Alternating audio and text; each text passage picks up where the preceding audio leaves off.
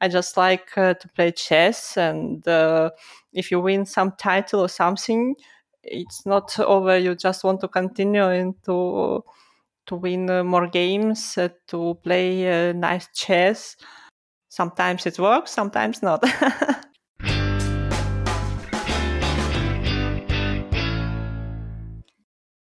Hey everyone, and welcome to our September edition of our FIDE podcast of the Year of Women in Chess. After a short summer break, we're back to introduce you to some more amazing and inspiring women in the world of chess, including chess players, authors, coaches, journalists, and streamers. The podcast is a collaboration of the Chess Sports Association, the FIDE Women's Commission, and the German podcast Schachgeflüster. Today's guest carries the Grandmaster title and has a current rating of 2,439. 10 years ago, from 2012 to 2013, she was the Women's World Chess Champion. She's also a key player for her national team. Indeed, her national team managed to win seven medals at Olympiads with her as a team member, the most recent one being the gold medal at the Olympiad in Chennai, India, just over a month ago. It's my absolute pleasure to welcome today's guest, Grandmaster Anna Ushenina, in today's podcast. Welcome, Anna. It's a great pleasure to have you as a guest today. Let's jump straight in with our first question. So, it has become a bit of a tradition uh, of this podcast that we ask our guests at the beginning of the podcast to tell us a little bit about their country. So, Anna, you come from Kharkiv in Ukraine, one of the areas which is most severely impacted by the Russian invasion at the moment. How are you doing at the moment with this situation? And do you still want to tell us a little bit about Ukraine as a country and what the chess culture is like there? Uh, well, yes. Uh, now what's happened? Uh, a big, huge tragedy for everybody uh, in Ukraine and uh, in the world. Um, well, but it was not all the time like that. before, it was very nice country, very charming, beautiful. People, people are nice, and also before people get used to play chess a lot, and chess was very popular in in Ukraine uh, because it's one of post-Sovietic countries, and uh, uh, I guess everybody still remember that matches uh, where participated Kasparov, Karpov, Korchnoi, um, and everybody were following uh, this match. Uh, everything was uh, uh in newspapers, uh, on TV, so it was quite popular. And I guess maybe also that's why I I was started to play because. Um, it's popular and interesting, and I was going to chess club.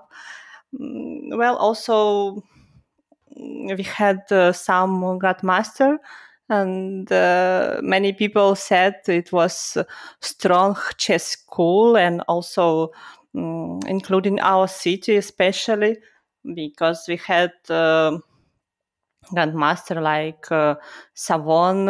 He was uh, a great player and uh, and like had uh, some um, achievement, very very brilliant, uh, and of course it was pleasure to learn from such uh, players like uh, old school, you know, and yes, it's old school of uh, of yeah. chess players uh, they like uh, you know more like strategy or something?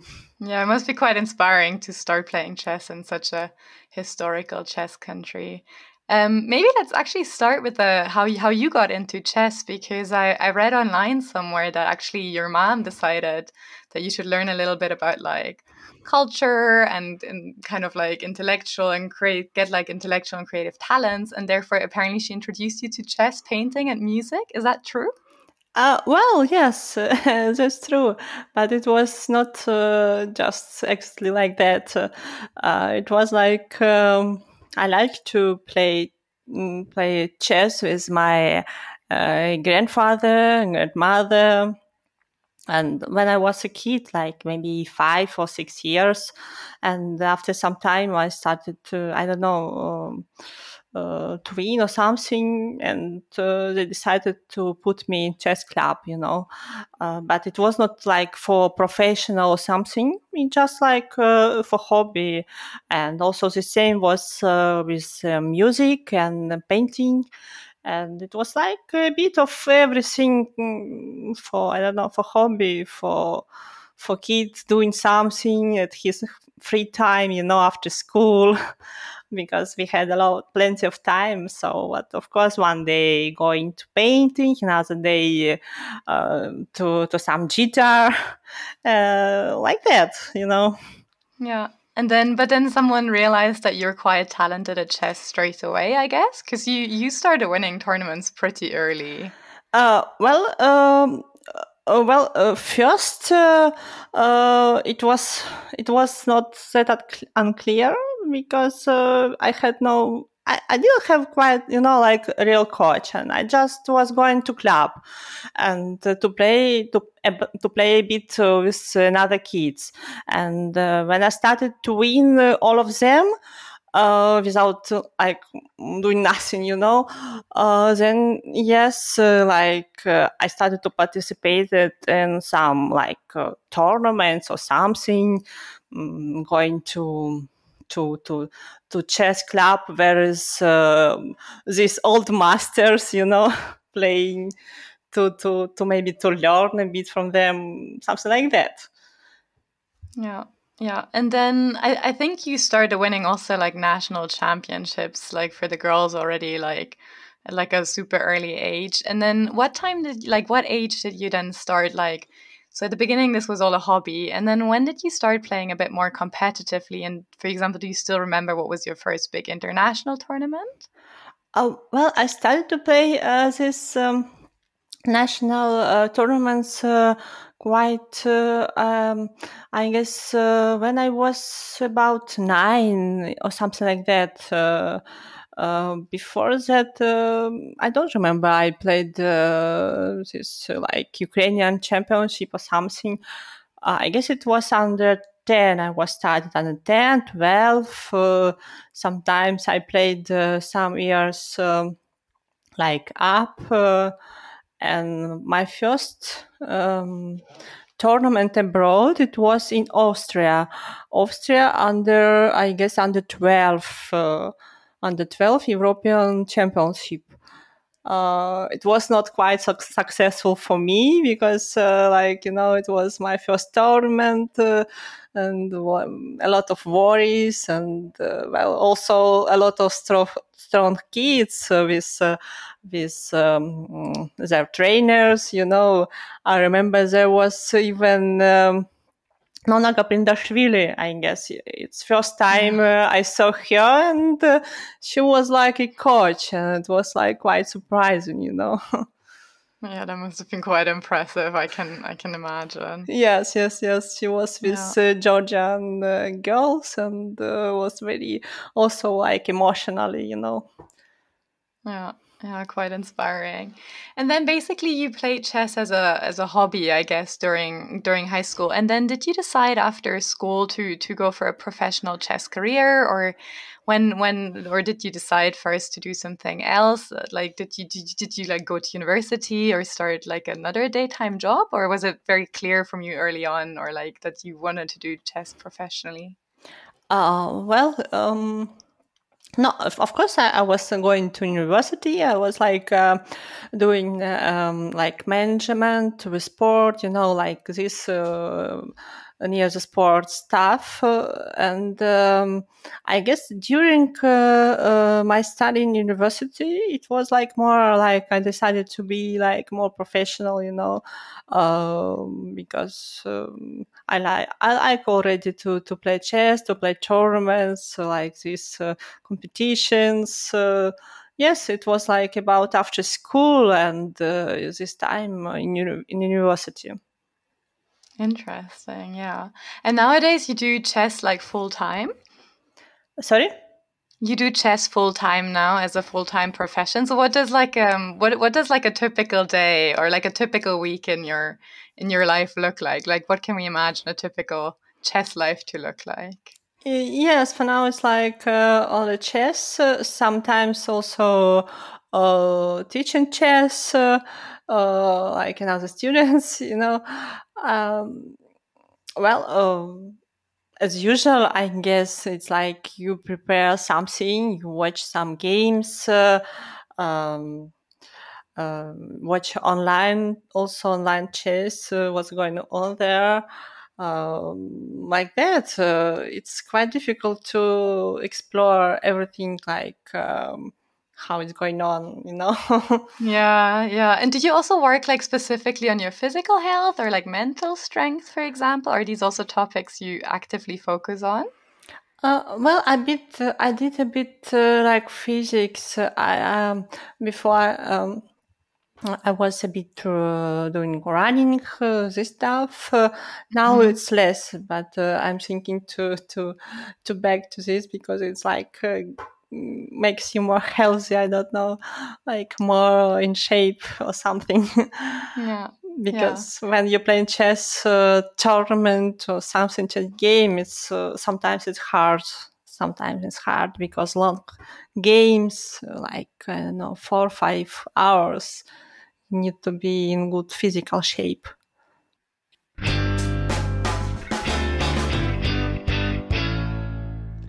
Dear listeners, we would like to use the opportunity of having Anna as a guest from Ukraine to remind you about the ongoing Russian invasion of Ukraine.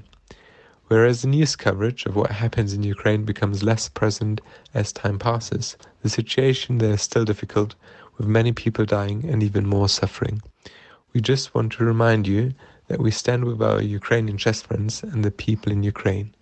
These people still need our continuous support. If you would like to donate in support of Ukraine, we will link some of the many charities in the description below. Every little helps. Thank you.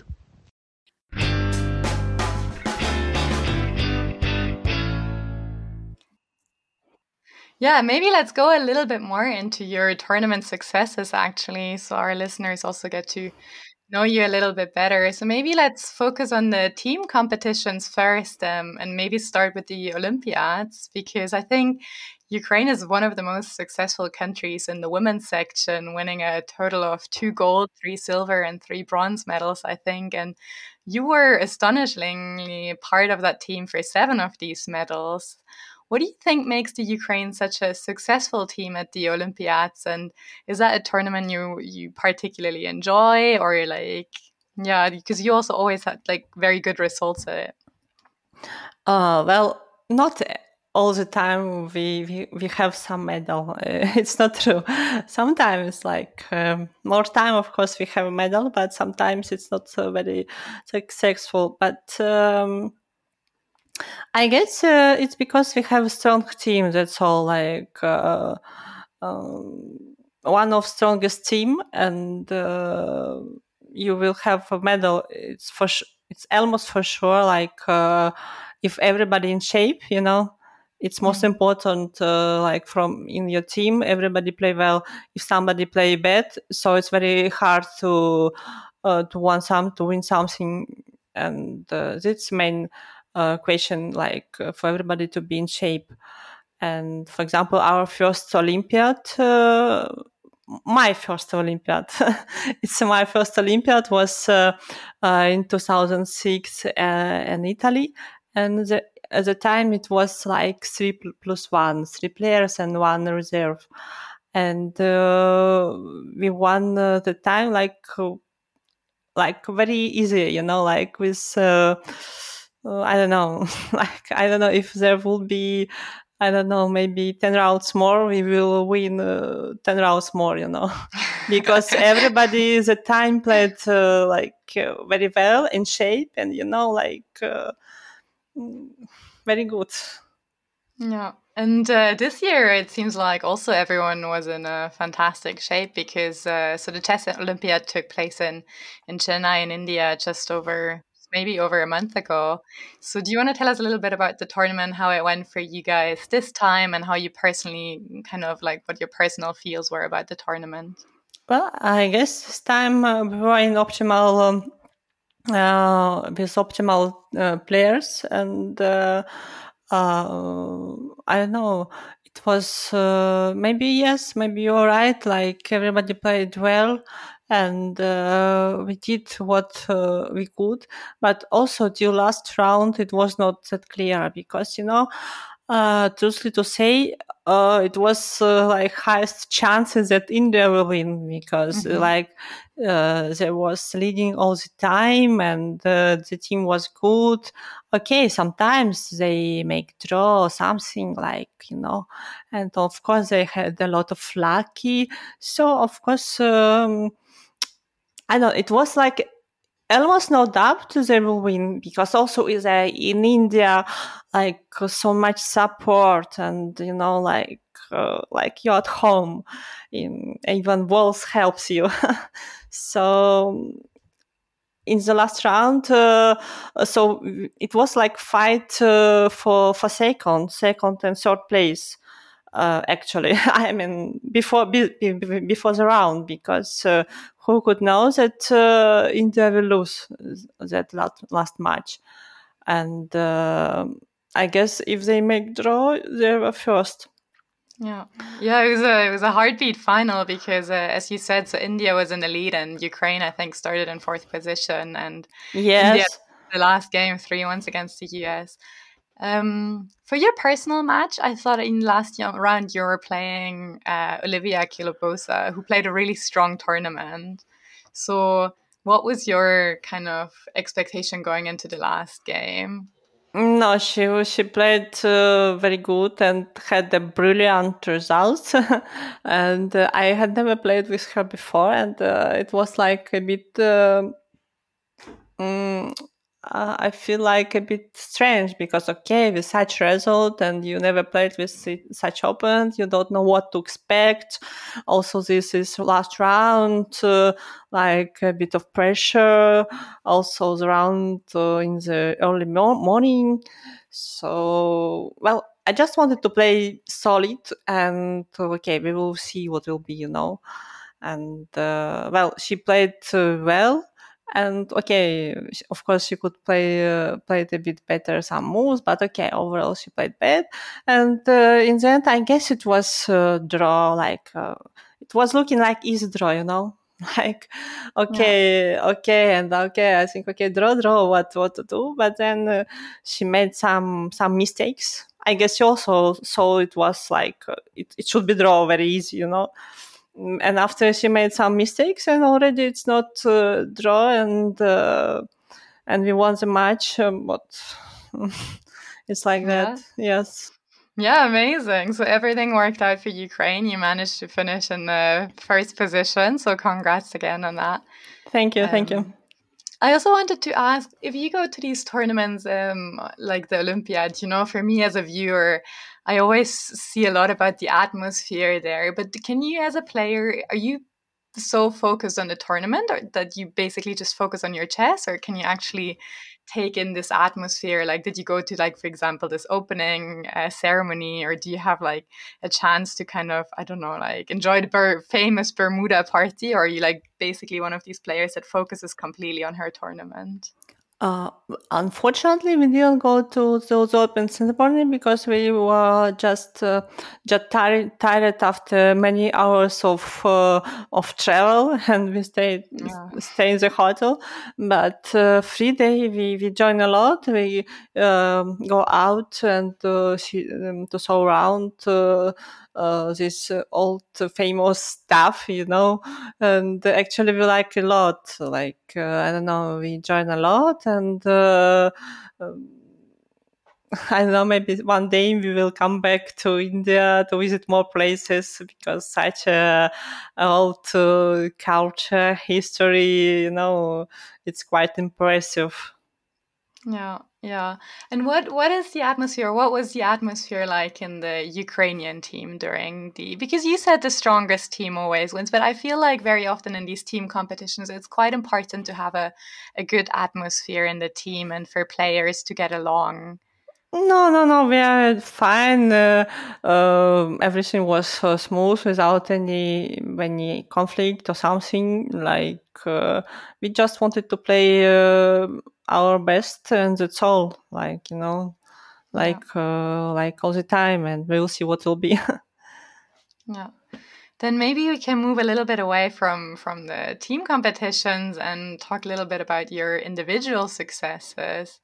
Um, big, biggest one or one of the biggest ones. I don't know what you actually rate personally your biggest one, but uh, for me, it's probably winning the Women's World Championship, which you did in 2012. Yeah. Um, and I think back then it was like uh, this knockout format with 64 players. And you were actually seated in position 30, I think, when I checked up. So, like, one of the the well like in the middle somewhere so what were your ambitions to go into the tournament did you just like do you kind of like set yourself a goal in these tournaments or do you just go in saying okay i want to play good chess no, that is like uh, you, when you go to any tournament, you cannot uh, say uh, I will win or something. You, of course, you want to win, but uh, on the other hand, you want to just uh, to show the good uh, play and and to good good games. and okay, if you if everything will be good, you can win. You know, I mean, but at the tournament. I just wanted to to show good uh, um, play, and uh, we will see what will be. You know. Yeah, and then of course that went very smooth. So first it was the the knockout stage, and uh, how how does it work? So you went to that tournament with a coach, or you just went by yourself and you had like a preparation? Like what kind of how how was it during the tournament? Like how how does it work for you?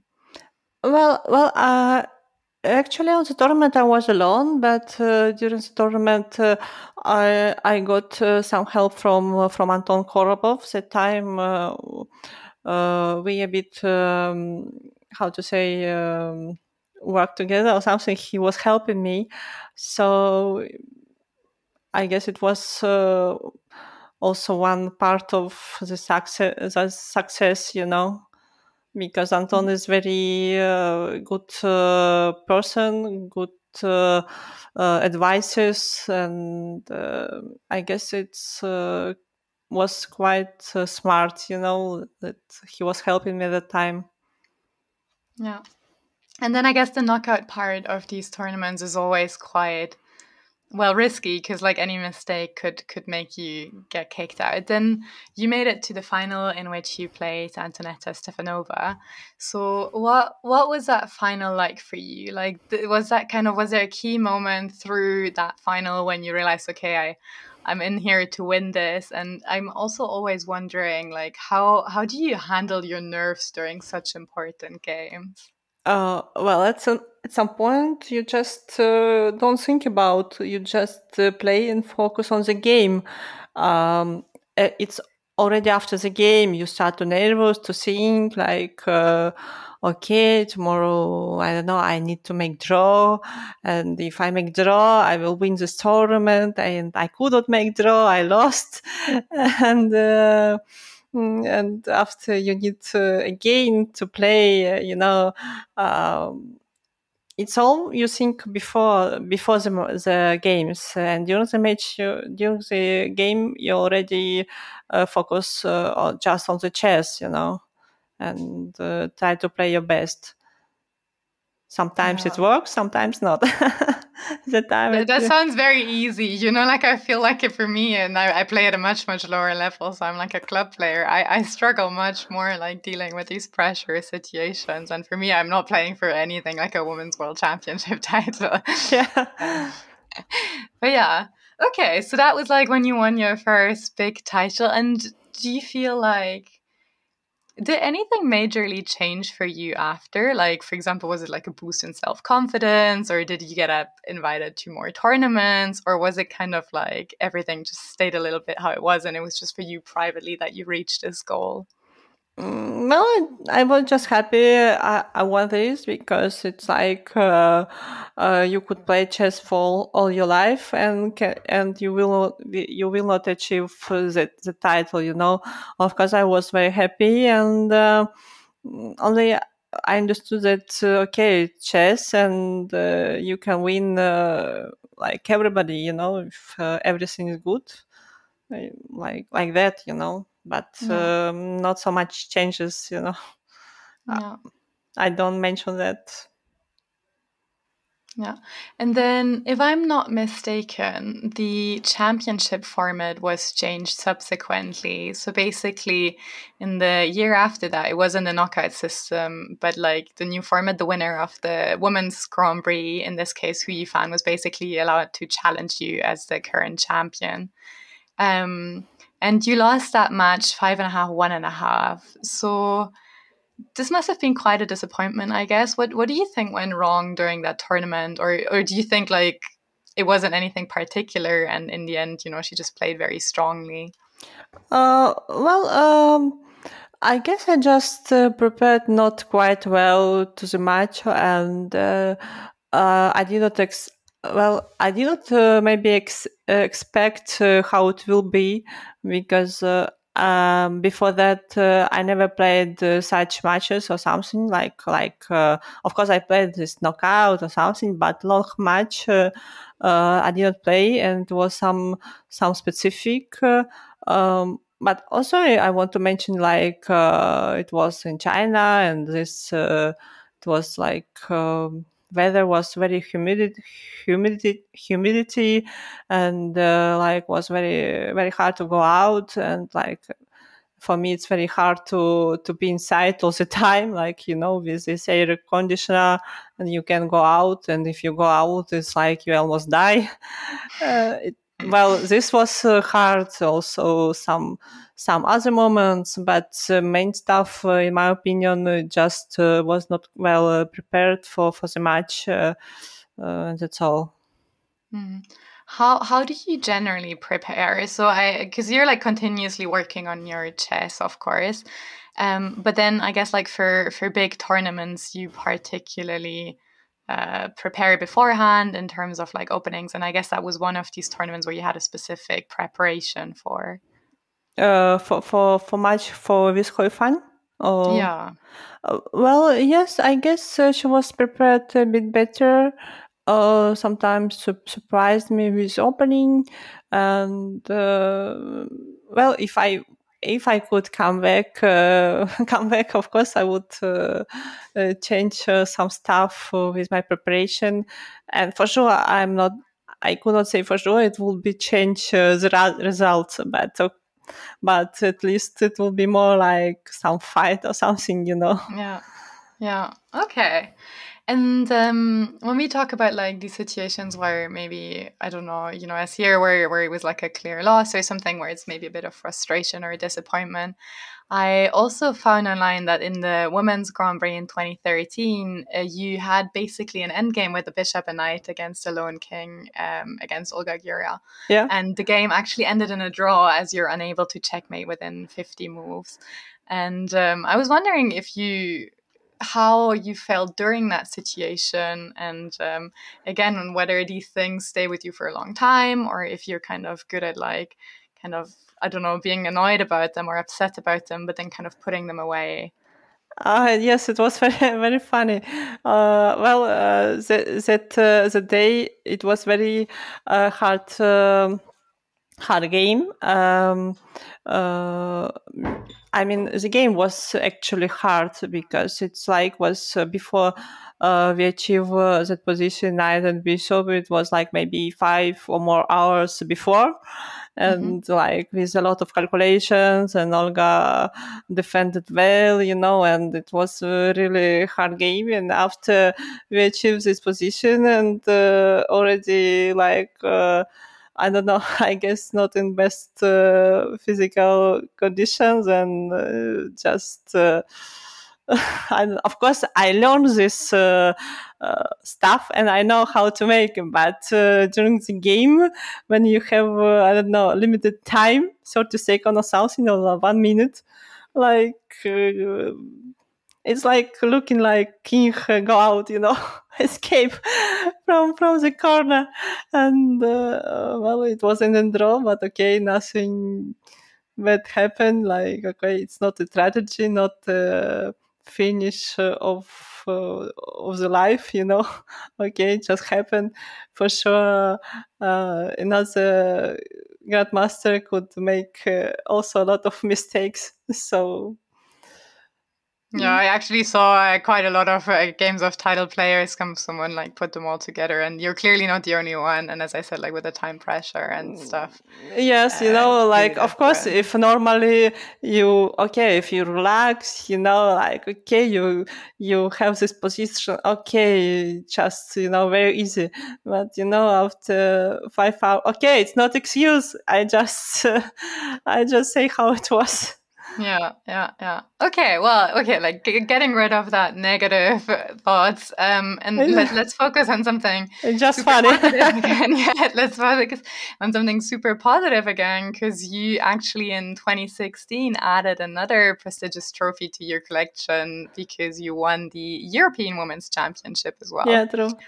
And uh, you played a really strong tournament. I think you were unbeaten, so only draws and wins, not a single loss. And um, yeah, Yes, And, well, it was um, in Romania. yeah. So again, tell us a little bit about that that tournament, um, and because you were in the lead of the table for quite a long time, I think from round eight onwards, and basically. Is that already when you start thinking of okay, I can win this title, or is this still like so early in the tournament that, that anything could happen, and you're just focusing on the individual games and are still pretty calm? Uh, well, um, I guess um, I already won, uh, wanted to to won to win the tournament because uh, it's like uh, you understand, like uh, no, because uh, the tournament I feel like I play well and uh, and I control my game and uh, I feel like uh, I could win uh, the tournament in the end. I mean, not from the first round, of course, like, uh, but uh, in the end of the tournament, I already feel like I, I, I could do that. You know, just need to be a bit uh, accurate, and I hope like I will win. Yeah, yeah, and then I mean that did happen, and mm, I mean that was an, another success you had. And uh, I was wondering, you know, by that time you had won so many, so many things. You had won the European Championship and the, the World Championship title, and so many Olympiads. What what still keeps you going after all that? Like, what kind of do you still have a specific ambition, or is it just that you enjoy chess?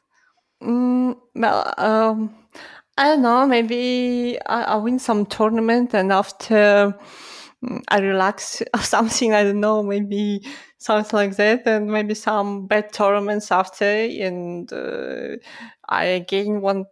I think, okay, what is this? I want to win some like tournaments or something, and start to maybe more serious or something. I don't know how to explain that, but uh, I just like uh, to play chess. And uh, if you win some title or something, it's not over. You just want to continue and to to win uh, more games, uh, to play uh, nice chess.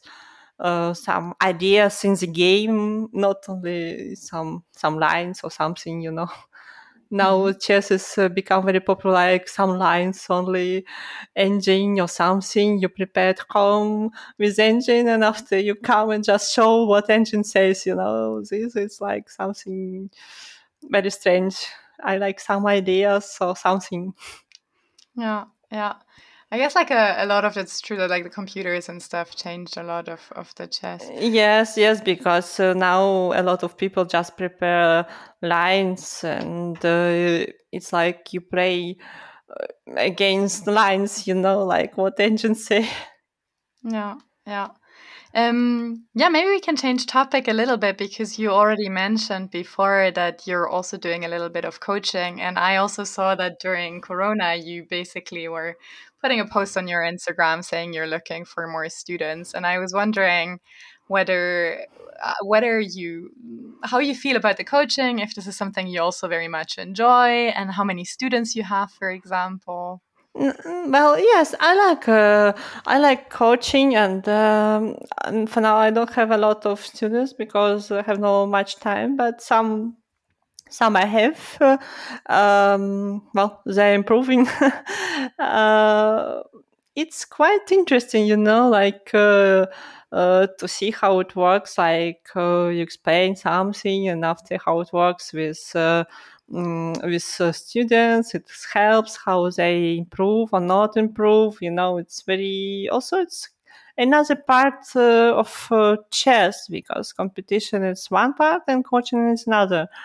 So I guess many players uh, after also take this another part, uh, enjoying to play to coaching. You know, because I know some players, also active players, for now also make coaching stuff yeah, and, and, the people you coach is like individual people, and they're very strong players, or they're amateur players. Well, mostly it's ama- ama- uh, amateur, amateur.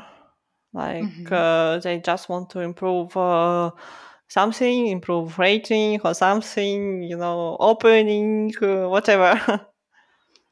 Do you feel that the coaching sometimes also helps your own chess? Like, because you go through like very basic things again, or maybe sometimes people say that when they explain stuff, they, they also helps them to remember, or is it you feel that doesn't affect your own chess very much? Uh, well, it's, uh, I guess it depends um, which level um, of students you have.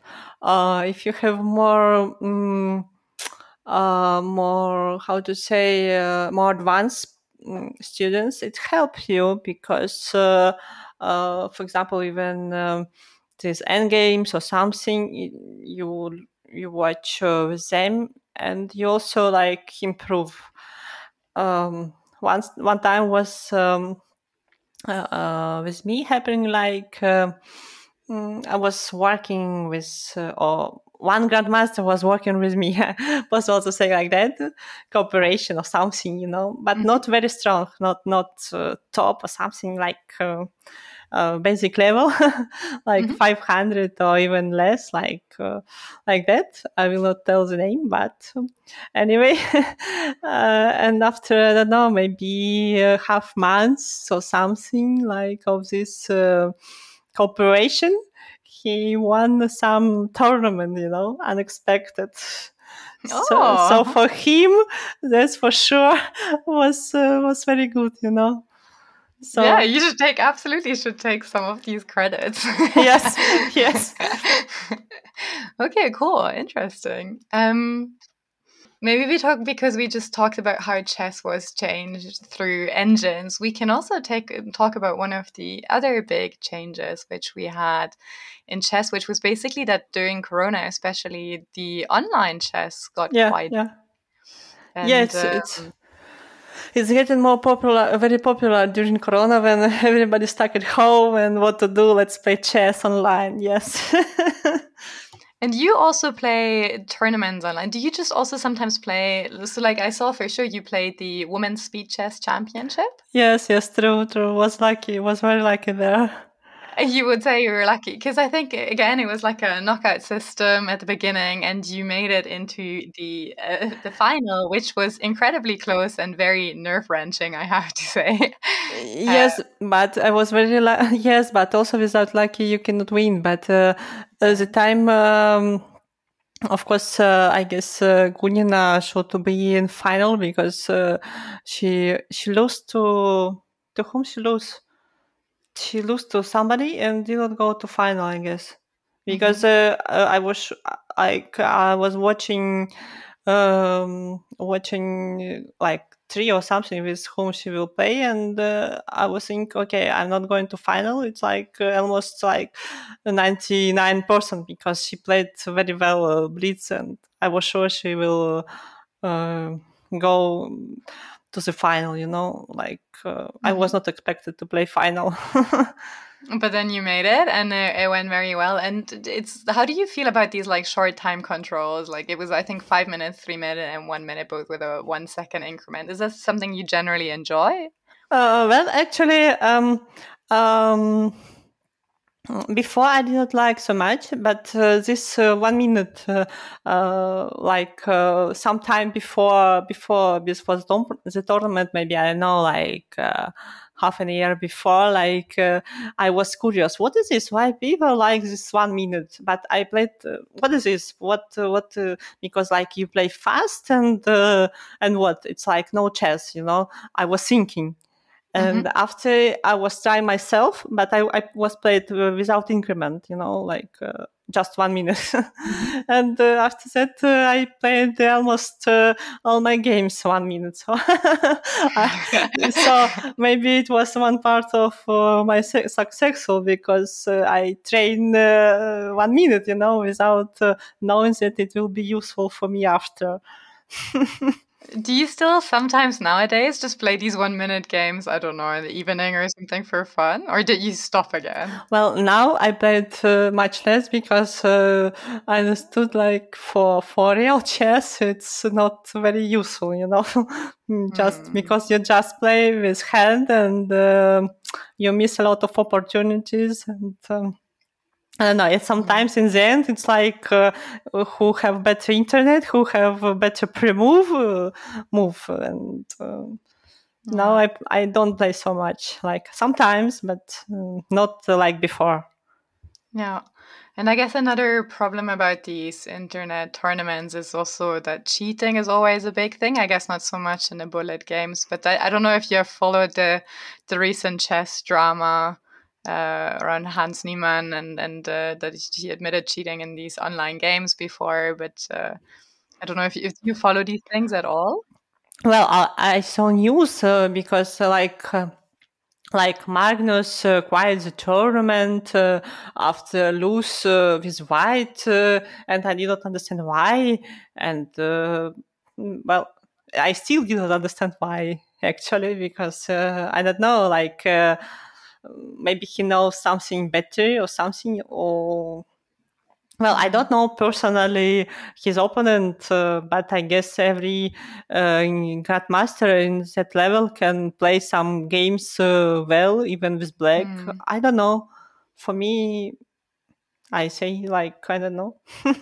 yeah, I, I, mean, like I also don't know, and um, but I think what one of the discussions just brought up again is is just that we see that in online chess, not so much over the board, I think, but online chess cheating just is much more common. And um, I guess it's a question on, on how much that, for example, also harms online chess. Well, I don't know. Like sometimes I, I hear like uh, even uh, like live tournament, uh, somebody say, "Ah, I played with some opponent, and I'm sure he was cheating or something."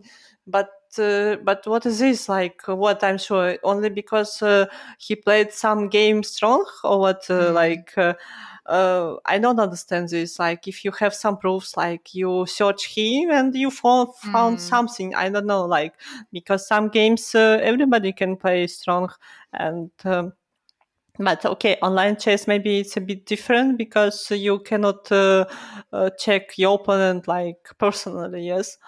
Um, mm well, this uh, I don't know, but I'm sure like uh, uh, many strong, like almost all strong grandmaster who who play don't mm, I don't know cannot do this. It just because like uh, uh, you just cannot do this because like what is this? It's uh, if you do some bad stuff, it's like it's kill chess. You know, it's mm. like what is this? no. Yeah, yeah, it's true. Um, yeah. Okay, maybe let's move away a bit, a little bit from the the, the, the hardcore chess talk. I would say um, I have some more questions for you. Maybe I don't know, a bit like more personal because first of all, I read that you received a honored Master of Sports award. I'm not sure how good the English translation is, um, whether you even know what I'm talking about, but I think it's like a national award you obtained. That's like can be given to all sports people. So, sorry, national award and. Uh... I think in Wikipedia is considered the honored master of sports. Uh, I think it's like probably like a national award you received or something. Mm, I'm not national master or national grandmaster. Uh, you mean this or what? No, no. I think it's like a more like it's nothing like a not a title in chess, but like a, a something like a an award you receive from from the Ukraine or from from your country. No. Oh well, it's no? curious. Okay. Uh, yeah, maybe it's a bad translation. Okay. No, well. I no, I, I, I received some uh, like uh, orden or something like uh, some uh, of uh, government stuff. Like yeah, exactly. Yes, yeah, yes, yes. This yes, this I was received. yes, it's like uh, something from government for for achievement, like uh, some like results or something. Yes, it was like that. And it's like a big thing that is like chess specific, or no? This is no, no, no. It's uh, it's for for it can achieve every. I guess it can achieve uh, every person. It's not connection to chess. Nothing to like. It's just uh, some award of uh, government. Yeah. Okay, interesting. But for you, like it's something like it was something special that was awarded at a big ceremony or something. Or? Uh, yes. Well, it was given by president, and uh, well, of course, the time uh, it was like something specific, but mm-hmm. Uh, but um, now it's like quite usual. I see what you mean. Yeah. Yeah. yeah. Okay. And um, maybe also another personal question. So, if you don't play chess, what what other like what do you have to also keep you busy? Maybe other hobbies besides. You mean my job or something? If I don't play chess. Yeah, like not well. Do you have a job or else what you do in your leisure time? You know, if you need to like switch off from chess and just need a, a break for a little bit.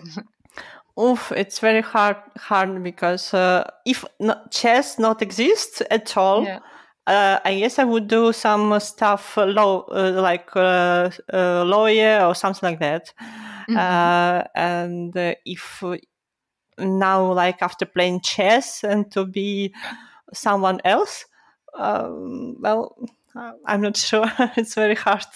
No, I cannot imagine me my life without chess. Yeah, but for example, do you? I don't know. Like, is there something when you have I don't know, like a after a tournament when you need a few days off, is there something you enjoy doing, whether sport or traveling or yes. I don't know?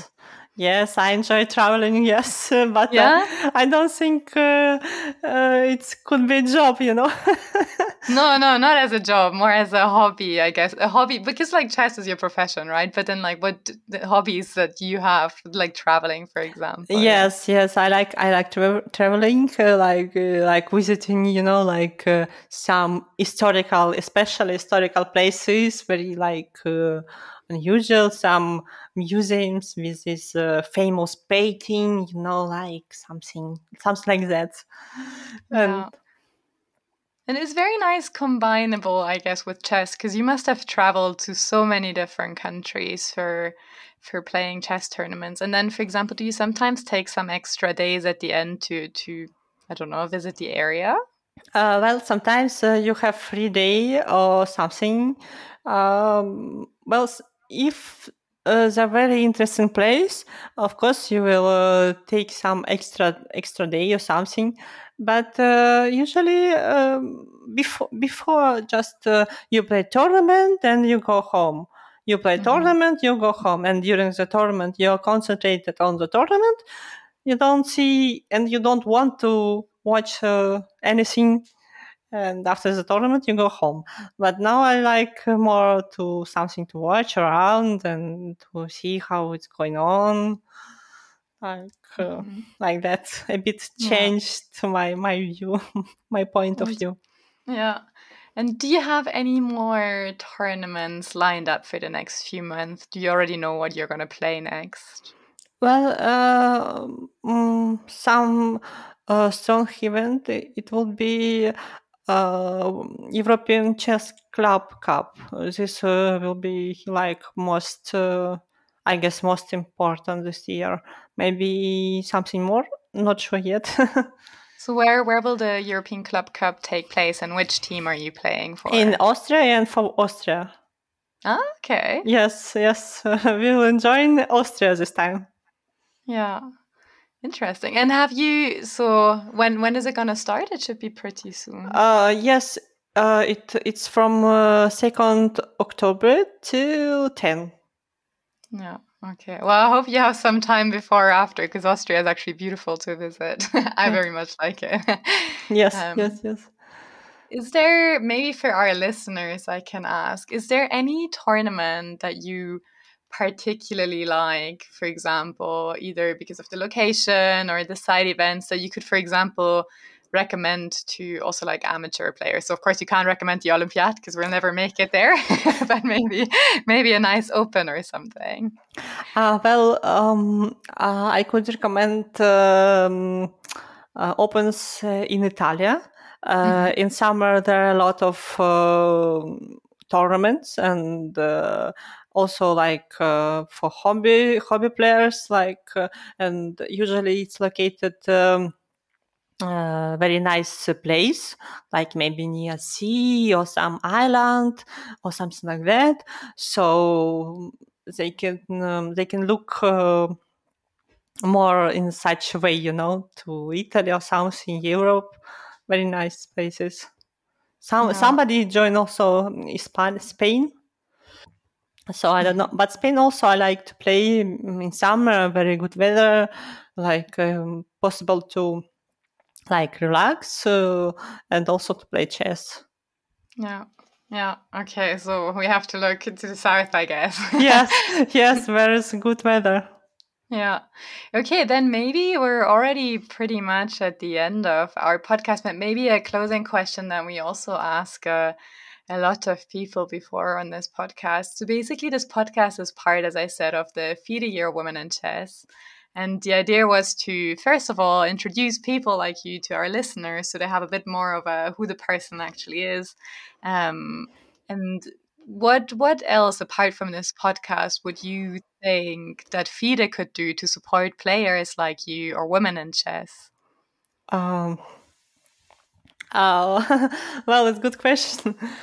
Uh, I guess uh, mm, I guess it's important to to to, to develop uh, more chess in schools for mm-hmm. more more players uh, could join chess, more girls uh, could join chess because. Um, in my opinion, now uh, more boys playing chess and girls like a bit less or maybe I'm wrong, I don't know, but uh, more chess in the school and uh, maybe some more tournaments just for women or something.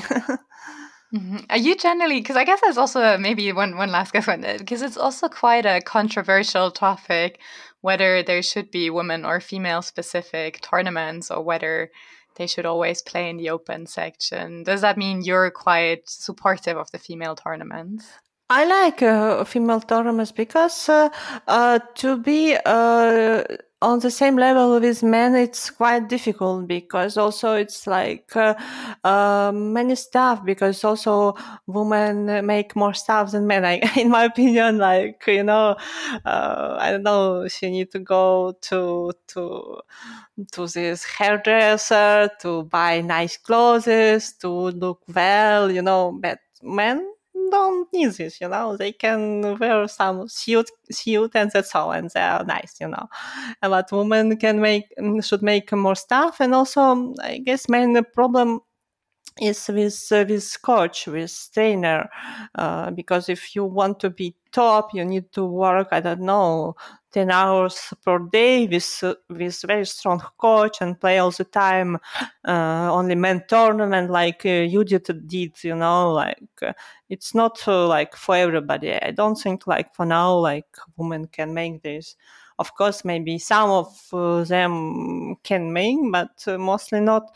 So I guess should be like more women tournaments, in my opinion. It's only my opinion. Yeah, no, it is was very interesting because, as I said, uh, I'm I'm also a supporter of the the women tournaments, but I know that sometimes they're very controversial. No, I like to. No, I like also to play uh, uh, men tournaments. It's also uh, nice to play there, and I like it. I enjoy, but uh, it's hard to win prize there. You know, if you playing with I don't know uh, two two thousand seven hundred, uh, well, it's hard to win them. You know. Yeah, yeah.